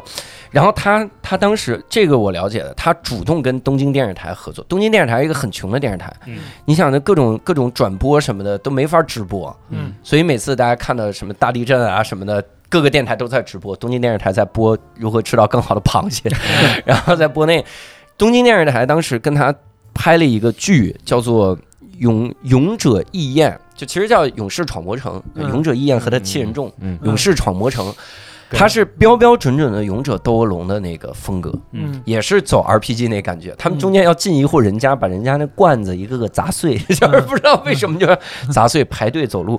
嗯。那个那个是他自降身价演，嗯。那个也非常好看，推荐给大家。嗯。反正就是游戏渗透进他们里面，它里面玩了一个梗，就是第二季上来之后玩一个梗，他们进到一个村子。发现那个村子跟超级马里奥有点像，啊，他们说不对不对不对，我们这我们有多少版权啊？然后有一个人出来，浑身打着马赛克，但你朦胧中能看到穿的是超级马里奥那个样子。他说：“我天哪，你你你你你！”然后那个人说：“我们那边有一个水管。”他说：“啊，版权费交不起了，不要说出来，不要说出来。我们钻进那个水管，已经越来越像了。”特别逗，他们老在玩这种梗。是就很明确，他们知道要拍给谁看的。嗯，嗯大家有见到过一些个比较有意思的游戏玩家吗？呃，就是我其实也就是一个普通玩家，其实，在游戏这个圈子里的文化，我不是介入的很深，嗯呃，所以玩家基本上都是我周边的朋友，但是一块儿跟我玩游戏的，比如说在 Steam 上或者是 PSN 加的好友也不少，但是能跟我。平常就是保持游戏，就是联玩联机游戏这么一个这个长期关系的，都是我以前的老朋友。有嗯小学同学、中学同学，就是比如说这两天我们要联机打一打什么卧龙啊，什么这种，基本上都是他。嗯还有去年打那个老头环，打艾艾尔登法环，也都是我们有固定的人，然后去去去一块儿玩儿。我觉得这种真的好幸福。呃，你对对你们的固定的小组名字叫什么？没有不是小组，就是我苍们几个人孙战队，哎有有几个微信群，我们还语音还都是用微信语音，我们不是在游戏里边语音，就是觉得微信就哎摁一下就放那儿就就就说话呗。嗯，然后基本上就是那么几个人。然后最早是那个 GTA Online，GTA Online，然后也是有挺多人，我们还建了一个帮派，嗯，还建了在里边建了一个帮派，游戏帮派啊，游戏帮派。然后还设设计了一个那个那个那个帮派的那个徽嗯，啊。然后但是现在后后来里边就是慢慢也没什么人玩了，嗯然后那个就玩的人也不多了。所以还是有固定的朋友能玩到一块儿去的，嗯哪怕线下见了面儿，比如说玩 Switch 上的游戏，嗯什么那个马里奥派对啊嗯什么的，那个也大家都能玩的很很很快乐。嗯嗯，我觉得这个还挺不容易。你说这个，我见过最奇葩的玩家就是，就是我们公司的编剧加演员摩天轮子了。哦，摩天轮子真的是，哼 前一段时间跟他玩了一次马里奥派对，我们四个人玩。他一开始的时候就是，哎呀，你来操作，你来操作，我不会，我不会。然后我们进去，然后进去开始走迷宫，玩那个大富翁的那个。然后八进了第一个迷你小游戏，然后一一对四，他是一，我们哦一对三，他是一，我们是三。然后他看他表情就是，扮猪吃老虎，我跟他妈超会玩的，打死我们了。我说你干嘛这么入戏呀、策略还要讲究策略。我见过最奇葩就是石老板了。嗯，石老板打游戏的时候，就你跟就不要将计会综合症，我天对啊！他就是打那个超难的动作横版过关游戏，他打茶杯头就是必须得骂街，如果不骂街，他就躲不过那个子弹去。啊，他是你看，咱们有一个术语叫背板。背板就是这个地方有一个什么子弹，它是靠脏话来标记这个背板。这儿应该是什么什么妈，然后这儿应该是他大爷，然后到这哎，儿。我有一年一五年，我那个玩雪原，嗯也是也是也是到了骂街的地步了。当时我是还在剧组里边嗯，然后我住那屋里边啊，我就是因为那个感觉那电视不太行，我还嗯特意买了一个有一个大盒，那个叫什么牌子？不知道您知不知道？一个便携显示器，但是特别大，哦这么大一盒子。把那时候应该刚刚出呃这种 James 好像叫嗯 James，、哦然后把那个游戏机放在里边绑好了，然后连上线，我拿那个玩雪原。嗯然后后来就外边人都敲我门说咋了？我打那个里边有一个白羊女，就死活打不过，就我在里边就 就骂骂街，就不知道就后来后来后来也过去了，后来也过去了。然后慢慢掌握这个技巧以后，因为那是我接触第一款魂类游戏，没原来没玩过黑魂，就直接玩的雪原。外面敲门说：“语文老师，这个剧本有有问题啊，咱们可以商量，没必要在背后骂成这样。后来后来后来后来就是玩了以后吧，然后把那个把那个大显示器还给卖了，嗯那简直觉得就是没有什么太大的用处了，那个还占地儿。那个东西好像现在也不出了，嗯然后后边玩只狼啊，玩黑魂三，玩人王，就是好像也没有，就是就是骂街骂的那么厉害嗯，也还行，也还行，你们玩游戏，心态就会好一些。对，你们玩游戏会追求成为高手吗？就是我得玩这个游戏，我得我倒更快、更高、更强。不是我不会玩魂类游戏，就我的标准就是通关，当然血缘什么的我也都白金了啊，就是嗯，但是不会说成为高手，比如无伤过啊，那倒不会，那哦不会折磨自己，因为当时最基本的条件就是这个 BOSS 连打都打不过去，对就你会很很很暴躁，但我觉得喜欢玩魂类游戏的人，心理素质真的是很强大的。嗯，能能锻炼一些，可能能锻炼一些。我那我见过的最最神奇的玩家，就是网上那些大神了，嗯，就是他们会让我觉得他们真的。有大块时间。首先，第一个，第一个，我我我不是给大家反复推荐北斗神拳嘛？嗯北斗神拳是一个能刷二周目的，三周目就一直刷，你的装备然后经验都在，嗯那你就相当于打前面的小兵越来越快了嘛。嗯就叭叭叭叭叭，最后真是北斗神拳，碰一下就死，碰一下就死。这不也是小骨兵的逻辑这？这个，然后我们他那个北斗神拳啊、嗯我打到最后就二周目的时候会出现一个，就是一个一个关底，那关你跟如龙是联动的，嗯哦然后你要打那个人，打那个人真的很难打。嗯我就去搜，我说怎么打，我一点儿都打不过。我说都二周目了，我这么强，前面的人物都是速通的那种，我第一次体会到速通的快乐，嗯打怎么也打不过。然后我就搜到了一个视频，嗯。哇，这个视频我一看标题我就不玩那个那个东西了。嗯，叫《北斗神拳九十九周目如何速通》，这被九十九周目了还速通，这九十九周目了，他打了九十九遍啊，通关打了九十九遍还在打呀，我天，我就我就不玩了。然 后那个游戏，然后我还佩服一种一种玩家，这个玩家我现在就只看他们的视频了，就是速通，尤其是塞尔达速通。哇，首先，塞尔达这个游戏真是一个值得二创的游戏，就大家玩各种各样的东西。是里面动不动就说快灾厄快跑 啊，塞尔达来林克来啦，是吧？那种。里面速通那个速通，我感觉就是急着急着做饭去，怎么样的？你知道，半个小时速通塞尔达，哇，嗯里面上来之后各个神庙都不去，就从神庙的底下卡 bug 进去。哇里面有个东西神庙嘛，你一进先进去慢慢加载，然后过渡过渡。他是赶紧拿那个砖就敲敲哪个门，敲敲敲，他嘣人就在神庙里了，哒哒哒哒哒跑，边跑边吹口哨，那个吹口哨能回血，嗯哒哒哒哒梦神庙，然后打怪物也是啪啪啪啪赶紧打。我说急什么呀？这个人就咣咣咣咣收集上那个披风之后，然后打那个打敲一个木头，嗯定点敲那个木头，死敲两下，站在那木头上，撒就飞，飞到空中，再扔一个炸弹在地上助推，然后人就飞到魔王城堡里面了。嗯那个那个游戏画面还没读出来呢，就还没加载出来，没渲染出来，人已经在魔王城堡里了。然后拿到道具，拿到道具上面显示苹果。就你知道这一点，就是塞尔达里面你第一次碰到什么道具，那个 道具就会给你详细介绍苹果什么什么。他都打到魔王城堡了，第一次拿到苹果，然后然后开始打魔王，打打打打打打打打打，然后咣咣咣下班，然后我第一次看的时候是三十分钟，嗯。然后后面我看到二十八分的版本，嗯。现在的世界纪录是二十五分。嗯，大家越来越快，我急啥呀？这个可能就是急着世界纪录吧。急着世界纪录，关键是还有好多的那种特特邪魔的，就蒙蒙眼玩儿，蒙眼打 BOSS，用脚玩的，我就是啊还有用跳我跳舞毯，看过一个用跳舞毯玩玩的那种，嗯嗯，语文说这个用脚玩，我前两天看了个二创，嗯说有一个人打一关一直过不去，说这关好难啊。然后底下一个人说这关太简单了，我用脚都能过。他说你能用脚过，我直播吃屎。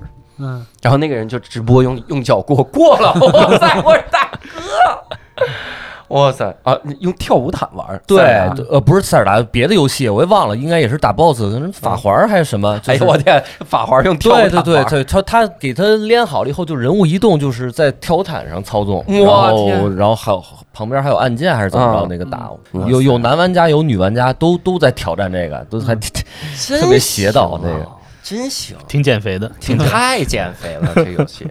想到了这些玩家之后，我就很难想到现在另一个词，嗯，另一个词就普遍在玩家大部分群体里会出现，嗯叫电子阳痿。你还什么叫电子阳痿？就是你看着这些游戏啊，就不太想玩，嗯就没有什么玩，嗯然后看了半天还是玩塞尔达，就是这种 这种情况。你们现在有这种这种情况？我稍微有一点儿，我看过一个视频，是不是嗯描述了那种情况？就是说玩完战神以后是个什么状态？它也是一件一个一个 Xbox，啊，就是打开屏幕，就是下边有四五页的游戏，然后他就是刚把战神关了，然后开始刷一个一个一个挪挪到最后一个，啪把手柄扔了，把电视关了，哦，是那个状态，就玩不进去其他游戏，没有打开其他游戏的欲望。是，嗯的确是。但我是因为啥？我有的时候看到了其他游戏，我就会想象这个游戏玩通关需要多久，嗯太久了，所以反而就不去玩了。嗯。嗯会有这种，这但是你感会买，我会买，我买了很多。对。我本来以为我买的非常多了，直到我看到索华老师的收藏，然后我觉得他们家买了一个游戏厂商，买了个经销商，这种。我觉得可能还是就是大家现在的物质生活水平提高，嗯。然后你周围有很多的娱乐，有很多的诱惑，嗯。所以这样的话，你可能以前很单纯的玩游戏能得到的快乐，现在你现在可能很难获得了，嗯。所以就会产生什么电子阳痿的这种现象。嗯，嗯。嗯语文反正是我见过最神奇的人，嗯，咋了？他是又玩游戏又看书，嗯。这个太难兼得。我我现在这个玩游戏就是有选择性的，就是嗯。你说的那个现象啊，就是对这个电子游戏失去兴趣，对我来说倒还没有，因为我不会说是看见什么觉着好玩就跟风就买。就比如说最近玩的游戏都是之前都是做好功课了，然后对这个题材、对这个内容感兴趣，然后我买了话呢，然后也会玩通，嗯。就打通，我也不会去强迫自己就是做什么全收集啊之类的，呃，就这也像你似的，可能你会了解这个游戏流程大概多长时间，十几个小时、二十小时、三十小时，你也会合理分配一下。嗯。大概什么时候打通，但是最近也没有什么时间吧，也都是抽空，也不会强迫自己，像强迫症似的那种。嗯。就是我不是说了，就是最近这两年也是在压缩游戏的时间，嗯然后我也是出了一些游戏机，因为我现在是觉得，我是觉得那个游戏机，就可能我跟比如说跟索环老师这个这个，我没有什么收藏的概念啊，嗯。原来可能还有，因为就是有点那种恋物癖似的东西，就是老老老物件都得都给留下来。但后来我觉得游戏机电子产品这种东西，可能哎呀，我也没有太大的执念了，觉得可能家里边少点电子产品也挺好。嗯比如说，比 PS 五出了，你可以兼容 PS 四、嗯然后你的游戏存档，我觉得那个存档对我来说还是挺重要的，嗯我觉得是一个打通游戏的一个见证。嗯然后就会保存下来，然后你能转移过去，那这个 PS 四对我来说就没有意义了，那我就给它出掉。嗯然后 3DS 可以玩 NDS 的东西，然后也就也给它出掉。对所以我最近还考虑要不要弄一个那个老的 PS 三，就是兼容 PS 二，还得买一个那个那个读卡器，我在闲鱼上看见了，嗯七八百七八百块钱，嗯能把你 PS 二的记忆卡里边的存档转移到 PS 三那个机器里。对，那个那个东西其实很罕见。我在想要不要弄一个那个，把我原来那个 PS 二也给处理了，哦就少点这个东西，对，都转移到一个机器上。对，但是后来因为那个机器老版本缺就是有缺陷嘛，它容易啊黄灯，就是还是没太敢买。哎，所以我就是对我来说，就可能哎呀，也没有太收藏这些东西。嗯老的东西，老的 NDS 也出掉了，然后 PS 四也出掉了，嗯但是这个 PSP 一千，这个对我来说也挺有纪念意义的，然后我一直留着，但玩不了了，就买了台 PSP Go。语文小学一年级写的作文还留着，然后 PS 二打算出了，啊 是是为是是是是是，就所以就觉得那个作文是你留存的一个一个记忆的一个一个对它有一定你当时的这个精神生活的一个反应吧。游戏机这个东西，你你。重要的东西是内容，还有你当时存档，包括玩游戏的记忆。这个实体可能现在对我来说不是很重要了。如果你有一天 PS 五可以向下兼容这些乱七八糟东西，我那我可能更希望就这一台机器就正好。嗯。PS 五现在可以兼容 PS 四的，呃，是可以 PS 四是完全兼容，对。嗯，但是其他的因为那个 PS 三那个构架不太一样嘛，它是什么 Cell 那个那个构架，嗯就是它可能兼容有点困难。嗯，而且我发现，就是索尼和任天堂，它这种的话，比方说出着新的，出着出着，他觉得没意思了，然后突然回过头来弄一个回顾经典，嗯。但这也会大卖。对对对对对，所以就是发现，可能是不是游戏的这个呃创作，包括制作，嗯也会有一些瓶颈，对就大家就是新的东西会越来越少。对，嗯就当然工业水平提高了，对但是可能创意上的东西越来越少，然后才不断的重置，不断的 HD。对，嗯，那这么多年打游戏的经验啊，嗯各位，让你有了哪些个成长或者收获或者感悟啊？咱们来升华升华。行，我反而觉得我现在打游戏的心态比之前成熟了许多。哟，啊，而且我真的就觉得，嗯，因为现在打游戏会会更注重故事，或者是就是看我看我要什么。嗯，就比如说我在打 PS 游戏的时候，我可能嗯更偏向故事和它的嗯剧情什么之类的这些东西。嗯但是，呃，比如说那个那个那个 Switch 上的游戏的时候，我可能更注重就是和旁边的人一起玩儿这件事情，嗯因为它目的性非常的强。嗯就比如说家里边儿来来客人了，然后可以一起玩马里奥 Party 什么之类的，嗯，很少在孤独的打游戏。哦，嗯、这个是和小时候不太一样的地方。嗯。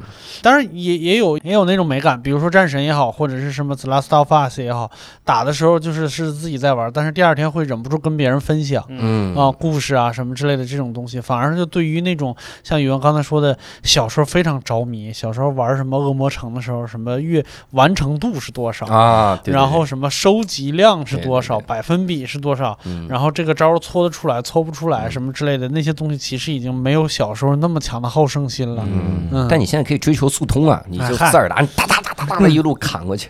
嗯。啊，塞尔达之前我也说过嘛，就玩塞尔达的时候，其实觉得最美好的时光就是在在草原上，就是坐在那只鸟旁边听它拉会儿手风琴。哎嗯对，嗯很浪漫。嗯嗯，我觉得你是压力太大，需要休息。你 不是，你不是游戏的问题，这是。嗯我觉得六兽刚才说的一个点，其实也是我最近不怎么玩游戏的原因，就是因为有些游戏是一个人玩的，嗯嗯，然后你不想玩，是因为你玩了之后，你就觉得你这个时间就是一个人过的，嗯就没意思，是的，嗯。对然后你就会觉得更寂寞。嗯。因为我就我现在感觉就是因为年纪也大了嘛，所以我就觉得年纪越大，可能就越怕寂寞。嗯。对，所以我刚才特别羡慕像语文老师这种，你可以跟周围一帮哥们儿一起嗯。分享这个游戏，或者是一起聊，或者甚至一起打游戏。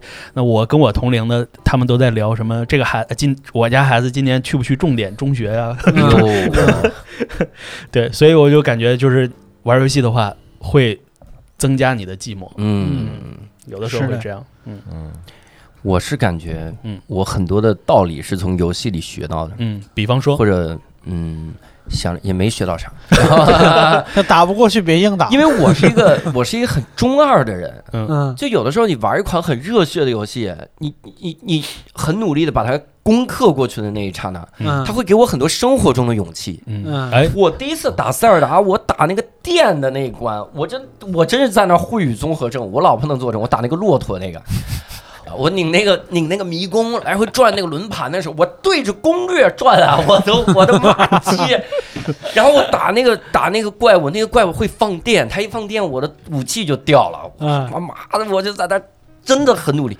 然后那天我打过了之后，我记得我几个月之内我在工作上都很努力，就是没有什么不怕没有什么不怕困难挫折，对对对，对，是这个感觉。我觉得很多很多道理是游戏里面搞的。嗯或者像我觉得像教主之前的经历，就是我连这个我都克服了，那我其他的困难我根本就不在乎。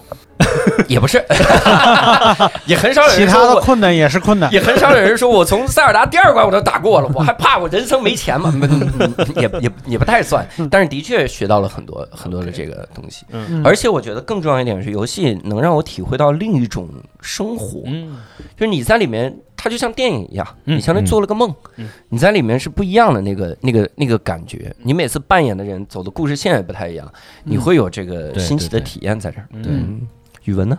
呃，游戏对我的意义，其中一点就是它构成了你个人记忆的一部分啊嗯，它伴随了我的成长，哪怕就是说我们这一代人的成长，它是不可分割的一部分。还有一个就是说，刚才教主说的，就是带给你的一一些新奇的体验，你的扮演感，它是能给你构筑一个梦境，在你小的时候，然后引起你的畅想。然后还有一个就是，就像六兽说的，可能到现在这个阶段，就是他会注重游戏的叙事，然后看他的表达，嗯然后可能会对我的创作，然后有一些有一些帮助。嗯对，因为游戏这个东西啊、所谓他们是把它说当成是第九艺术嘛，但是确实是从很多就是讲故事层面、叙事层面，呃，是电影儿，然后包括戏剧，还有那个甚至是文学，有的时候是达不到的。嗯啊，它的叙事方式，呃，比如说我前一阵儿我玩了几个独立游戏，叫《奥布拉丁的回归》，嗯。还有一个叫那 Papers Please，就是、嗯。呃，就是一个一个作者做的，就是那一套叙事方式拼贴的那种东西，你自己找线索，然后完全是以个人的视角去揭开谜底，然后拼凑出来整个一一一一副这个这个叙事板块的这个这个体验，是我感觉是现在影视和这个戏剧没法没法做到的。嗯。啊，这个是只能是用游戏这个当做载体来能才能完成。嗯。然后还有其他的方面，就是也不是成长吧，也就是我现在挑游戏就是能，首先是看题材、看内容，然后能引起我兴趣的。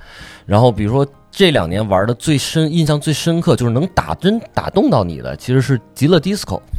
啊，就是文本量极大，就是玩了两周目，然后甚至最后一次、最后二周目玩的时候，我是一边喝着酒，在就潸然快潸然泪下了，就看着那个对话，就是那是一种完全不一样的体验。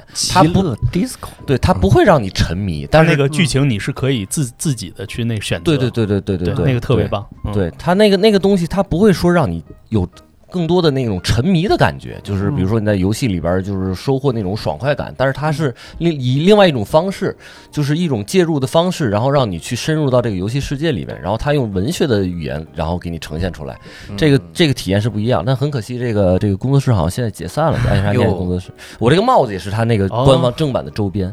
就里边那个康米康米组织康米党的那个一个倒五角星，哦，对，然后反正就是说能给你带来不同各种各样不同的体验，哪怕是你在平常的工作和这个创作中你是体会不到的。嗯你所谓的扮演感的东西，其实，在游戏里边你自己孤身一人，然后深入到这个世界，然后遇到不同的人，然后发生不同的事情，这个是能给你带来就是。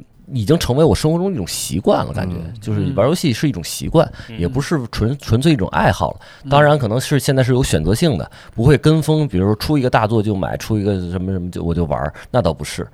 嗯，所以它给我对于我对于我来说，它其实是生活的一部分了，也是一种习惯。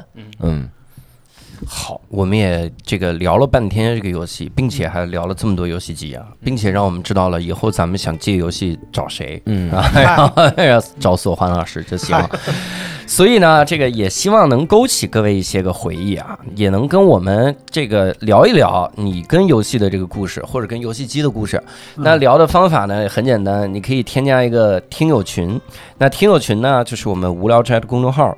叫无聊斋哈，然后点击底部的听友群，扫码添加无聊斋小管家就行，并且无聊斋时不时我们也会推出视频版的内容，视频版的观看方式呢非常简单，就优酷搜索“好好聊聊”。那这次呢，非常感谢索环老师，非常感谢语文老师啊，跟我们分享了很多游戏的内容。